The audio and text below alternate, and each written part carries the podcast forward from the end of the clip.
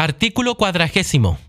Cualquier duda o dificultad que surja entre los propietarios o entre alguno de estos y el administrador, el Consejo de Administración o la Asamblea de Propietarios en representación de estos, con motivo del presente reglamento interno o de sus documentos complementarios o modificatorios, ya se refiera a su interpretación, cumplimiento, validez, terminación o cualquier otra causa relacionada con este, se resolverá mediante el Tribunal de Justicia correspondiente.